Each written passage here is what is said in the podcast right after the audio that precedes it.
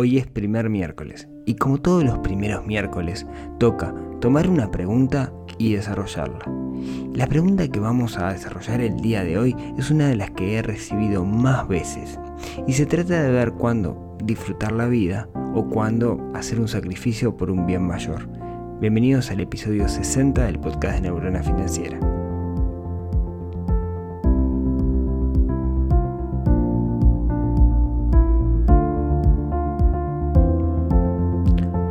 Muy buenos días, tardes, noches para todos. Mi nombre es Rodrigo Álvarez, el creador de neuronafinanciera.com. Este proyecto, blog, podcast, libro, video, lo que sea, que ayuda o que busca ayudar a las personas a que dominen sus finanzas, que no sufran estrés por dinero. Espero que anden todos muy bien eh, un gusto para mí estar de nuevo con, ustedes después de una semanita que para mí fue súper movida. Eh, los que me sigan en, Instagram o en Facebook habrán visto que la semana pasada estuve en, en, Argentina, estuve un ratito en Buenos Aires, después estuve en Salta y en Jujuy. Tuve la suerte de encontrarme con grandes amigos, grandes nuevos amigos podría decir, como la gente de Super Hábitos, Lu, Mati, Santi, que hicimos un podcast eh, para, para, para, el podcast, para el show de Super Hábitos. Después me junté con Mauri también en, en, Aeroparque que me hizo el aguante y, la verdad que la pasé súper bien, así que me agradecido también a Gabriel, que es una escucha que vive en Salta, que nos juntamos y estuvimos ratazos charlando de inversiones y de opciones disponibles, en particular para, los argentinos. Así que es un gusto y la verdad ando con muchas ganas y lo hablado con Mauri de hacer un meetup, una reunión o algo en, Argentina. Así que espero y ojalá antes de fin de año podamos concretar eso. Simplemente para conocer porque sé que hay, bastantes personas que, me escuchan desde allá y me encantaría conocerlos y sobre todo para ver si puedo tirar una, lucecita de esperanza por, los momentos complicados que, que están pasando. Bueno, hoy toca contestar preguntas. Y la verdad que la pregunta que, elegí para, el día de hoy es una de las que he recibido quizás en más oportunidades. Un poco la, idea es, quizás les pasó a ustedes en algún momento, de preguntarse, che, ¿por qué voy a hacer este esfuerzo? ¿Por qué voy a guardar este dinero? ¿Por qué me voy a preocupar por invertir? ¿Por qué voy a hacer todo eso? Si yo no sé, capaz que me muero mañana. Entonces, ¿vale la pena hacer este sacrificio? ¿Y si me muero antes de poder disfrutar todo esto? Entonces, ¿saben qué? Yo prefiero patinarme todo. Me patino todo el día de hoy y después, bueno, Dios proveerá. No es una especie de forma de vida en la cual preferimos preocuparnos por el momento presente y no preocuparnos por, por el futuro. Vamos a desarrollar un poquito este tema. ¿sí? Me parece que está, está buenísimo que nos hagamos esta pregunta. Me parece que primero no hay una respuesta no ahorrar o no gastar, digamos, creo que tenemos que, pensar un poco y para eso quería traer a, al, podcast una historia que escuché alguna vez, que es la historia de, Buda. Em, dice, cuenta la leyenda que Siddhartha era un príncipe en la India que sus padres, por medio de una divina, habían visto que eh, él podía ser cuando fuera grande, podía ser o un gran rey o podría ser alguien que salvara a la humanidad. Y su padre eligió que fuera un gran rey. Por eso lo tuvo en su casa, encerrado, alejado de toda realidad.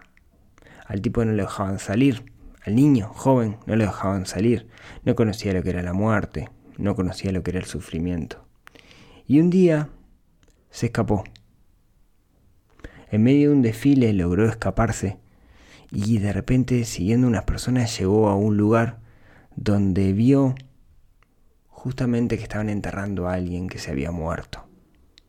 Y descubrió un mundo que él no conocía, el mundo del, del sufrimiento.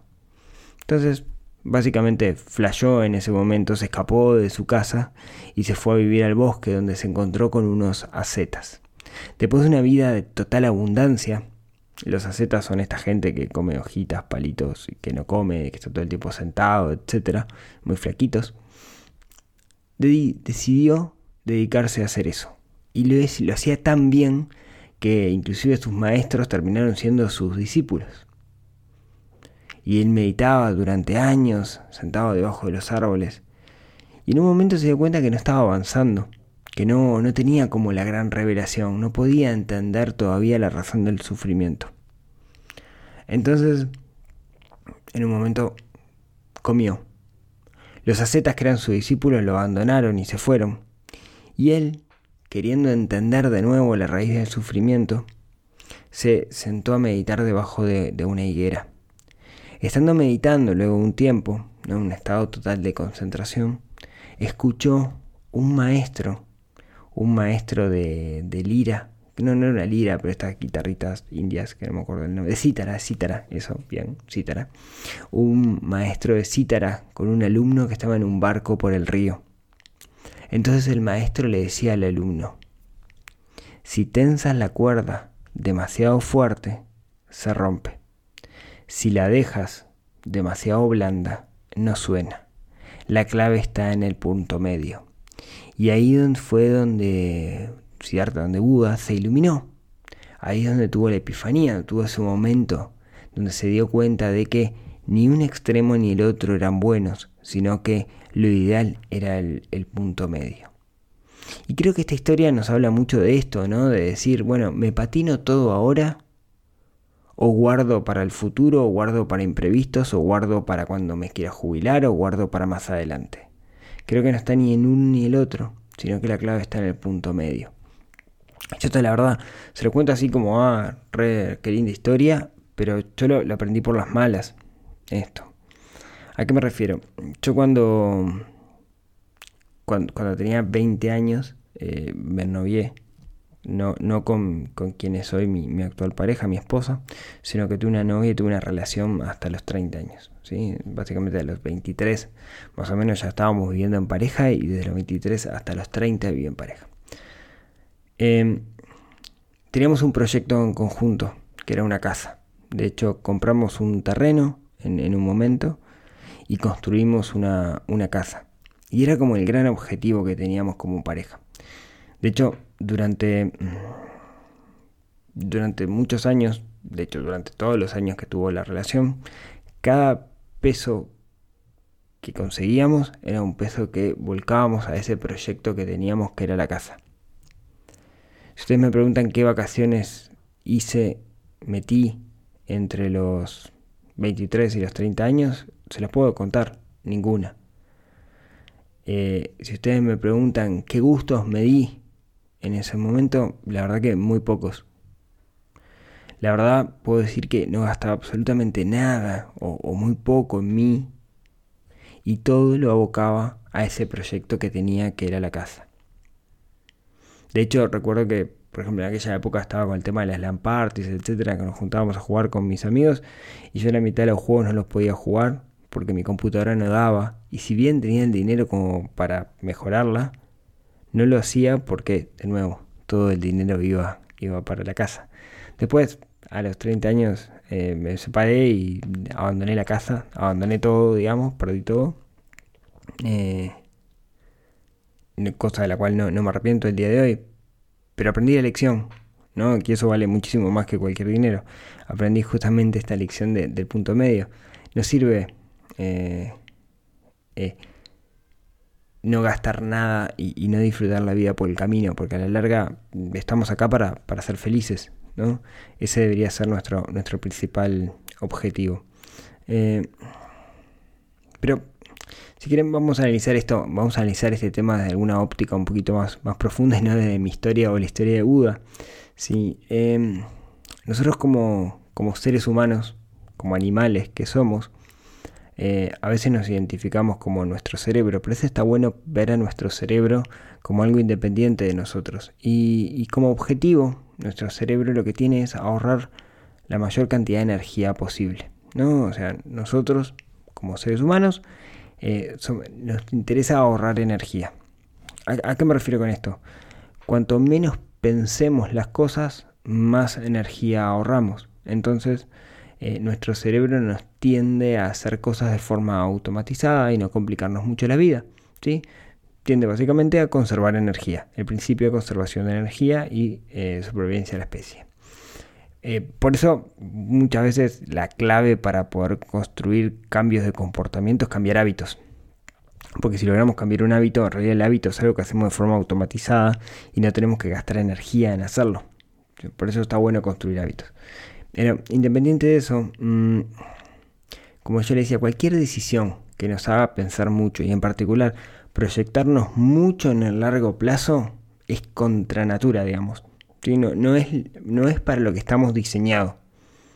O sea, el ser humano está diseñado para sobrevivir, no está diseñado para ser feliz, por ejemplo. Entonces, cualquier cosa que a nosotros nos complique, nos haga pensar mucho, pensar en largo plazo, eh, a nuestro cerebro se les va a complicar. Porque, bueno, básicamente tenemos ese cerebro límbico, ¿no? O reptiliano, eso básico que tenemos desde que somos animales, desde que estamos en este mundo.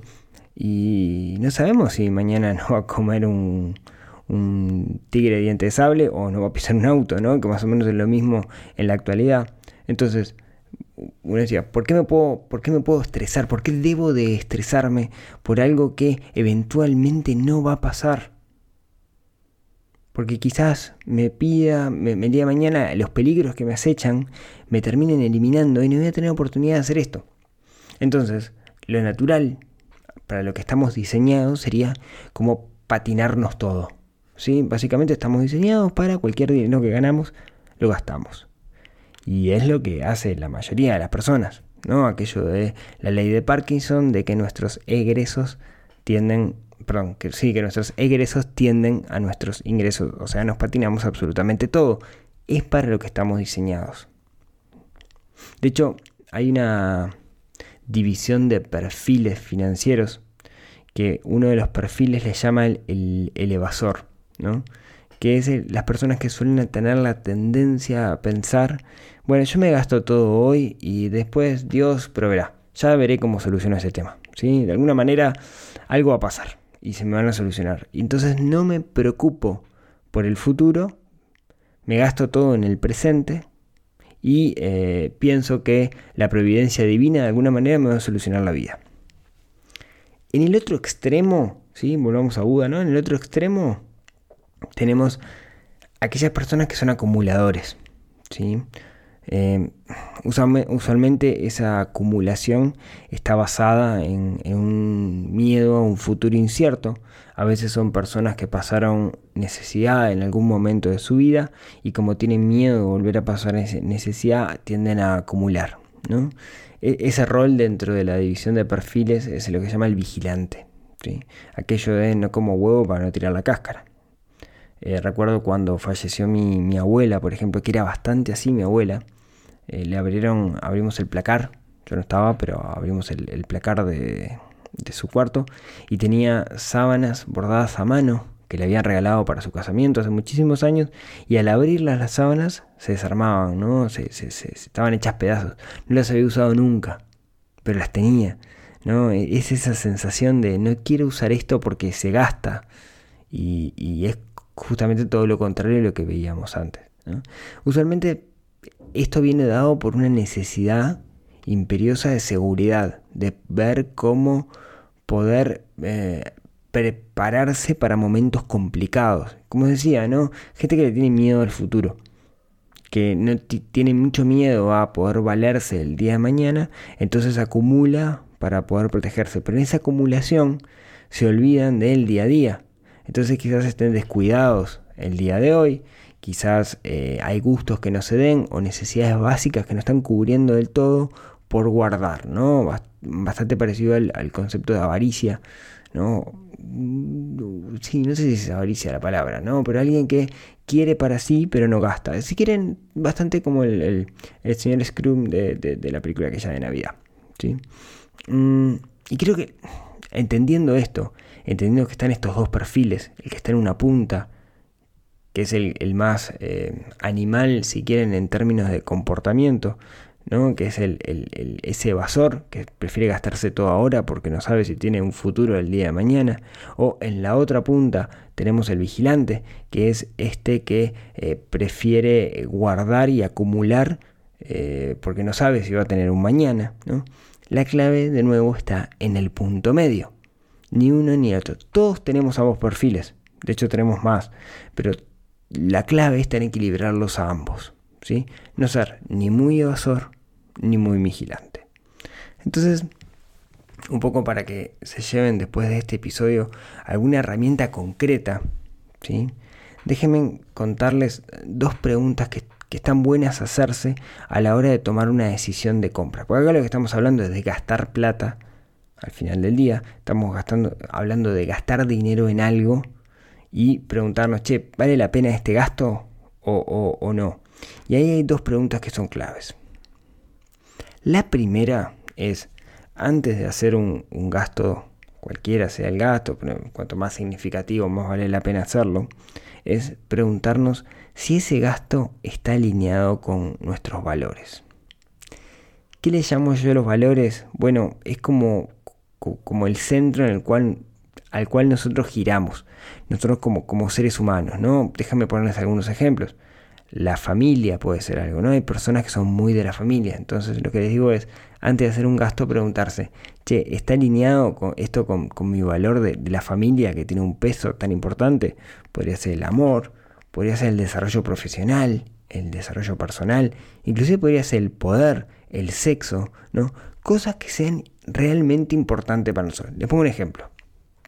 Supóngase que el día de mañana ahí me da loca y digo, uy, me quiero comprar la Harley, ¿no? Porque, bueno, no, porque la Harley no sé qué, no sé cuánto, pa, pa, pa. Entonces, yo la paso por el. Paso, me voy a comprar la Harley y la paso por este tamiz, ¿no? Y lo, lo, lo, junto con mis valores. Entonces digo, ah, mira, Harley, libertad, que es una de las cosas que para mí es re importante, sentirme libre. Pa, está bien, me lo voy a comprar. Pero hay otro valor que para mí es re importante, es la familia. Para, si me compro la Harley y me voy los domingos a andar en moto, no voy a ver a mi familia y pará, los veo dos horas por día porque estoy laburando, eh, me voy a sacrificar los sábados. No, seguramente no es el momento actual, hoy no es el momento de comprarme la Harley. ¿Sí? Ahí hay un valor que de alguna forma me ayuda a tomar una decisión de compra. ¿sí? Y ahí va a depender un poco de cada uno. Y está buenísimo y es súper importante y yo recomiendo a todo el mundo que lo haga, es que haga esa lista de cuáles son estos valores cuáles son las cosas importantes para nosotros, ¿sí? No sé, familia, desarrollo personal, amor, poder, sexo, eh, reputación, eh, poder, sí, no sé, va a depender de cada uno de nosotros, ¿no? Salud, eh, vida sana, amistades, cada uno de nosotros va a tener cosas distintas, que pueden ser varias, obviamente, y nos va a ayudar a la hora de tomar una decisión, ver si está alineado con eso. Si me voy a comprar mañana una tele de 80 pulgadas, yo lo paso por esta lista y, no cuadra, digamos, en ningún momento hay alguno de mis valores que esté asociado con una tele. Ahora, capaz que hay otra persona que sí. Entonces, preguntarnos, ¿eso está, esta, decisión de compra está alineada con mis valores? Y eso nos va a dar la pauta si es un capricho del momento o no. Y después lo otro, lo otro que podemos preguntarnos es, si yo tomo una decisión de compra, qué tanto me aleja esa decisión de compra de, el objetivo que tengo en mi plan financiero personal. Recuerda que yo siempre recomiendo que nosotros tenemos que construir un plan financiero personal y que tenga un objetivo, con todas las características que tenga el objetivo, ¿no? que sea motivable, divisible, etc. Entonces, si nosotros tenemos un objetivo claro, que es aquello que nos motiva, que es hacia dónde vamos, ¿no? que es ese norte que nosotros tenemos ahí, que puede ser la casa propia, puede ser el retiro temprano, puede ser el auto que me quiero comprar, ¿sí? Eh, por lo general si son eh, si no son cosas materiales, digamos, es, es como, más lindo objetivo, ¿no? es una forma de vida, o sea, yo tengo una forma de vida como objetivo. Si la decisión de compra de alguna manera me aleja de ese objetivo, me lo pone un poco más distante, entonces puede ser algo que, o una puede ser una herramienta que me permita elegir mejor. ¿Vale la pena esto? ¿Vale la pena hacer este, este gasto en este momento? ¿O eso me va a alejar más del objetivo que tengo? Claro, también hay, hay una más negativa todavía que es cuando tomo decisiones y en realidad con dinero que no tengo, o sea, por medio de deuda, genero deuda para comprar algo, ¿no? Para vivir la vida de cierta forma, pero eso capaz me aleja más todavía, porque voy a terminar pagando con intereses eventualmente, y como pago con intereses es más dinero y me aleja un poco más inclusive de mi objetivo. Pero pasa a ser vital tener en este plan financiero personal un objetivo, saber hacia dónde quiero ir. Si no tengo claro hacia dónde quiero ir, cuál es ese lugar en el que me quiero posicionar dentro de 5, 10, 20 años, y va a ser mucho más fácil patinarse todo ahora. Porque al no tener un norte, cualquier estímulo externo que tenga, me lo voy a terminar eh, gastando. Muchas veces me pasa con gente que, es más joven, ¿no? lo que se llaman hoy los millennials, chicos de 25, 30 años, que ese impulso a vivir la vida los lleva a viajar. Y ese es el mejor de los impulsos, porque capaz que no tienen claro un plan financiero personal. Y el viajar el viajar es algo que siempre nos enriquece.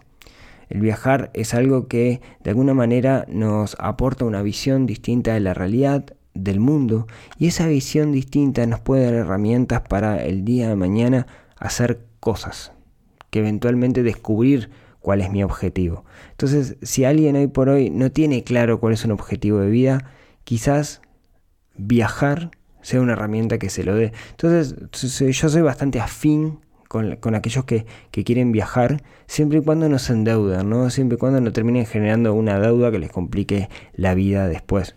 Pero creo que viajar es uno de los mejores gastos que podemos hacer. Es 200 millones de veces mejor que la tele 80 pulgadas, 300 millones de veces mejor que la Harley y 400 millones de veces de cualquier otra cosa física que me puedo comprar que al final del día me va a terminar atando. Parece que viajar es algo que eh, todo el mundo debería, debería hacerlo porque realmente nos aporta a la vida y como decía, si no tenemos muy claro el objetivo ese objetivo del plan financiero personal, capaz que viajar me va abriendo la cabeza y me va a dar herramientas para poder conseguirlo. ¿sí? Entonces, un poco resumiendo, no se trata de eh, aguantar toda la guita ahora y no gastar un mango y no disfrutar de la vida. Tampoco se gasta de se trata de patinarme todo ahora y quedarme en la calle y no sé qué va a pasar la semana que viene porque no sé si voy a estar vivo, sino que la clave como decía mi amigo Cierta, está en encontrar el punto medio. Y cada uno de nosotros encontrará su propio punto medio porque no hay reglas para esto. Así que eso es lo que quería, quería contarles el, día de hoy. Muchas gracias por haberme escuchado hasta acá. Disculpen, tengo la voz un poco tomada porque ando con un poco de, tos y, mal de la garganta. Eh, muchísimas gracias a todos y como siempre si quieren nos vemos el próximo miércoles. Muchas gracias a aquellos que me califican en, iTunes ahí con, sus estrellitas, a los que me mandan mail, mensajes, los que me agregan en su biblioteca de, Spotify, que eso suma y mucho, los que me escuchan en iBox o en cualquier otro lado por donde me puedan escuchar. Y como les decía, si tienen ganas, nos vemos, nos escuchamos el próximo miércoles con algún otro tema que ayude a desarrollar esa neurona financiera que tenemos un poquito dormida. Hasta la próxima. Chau chau.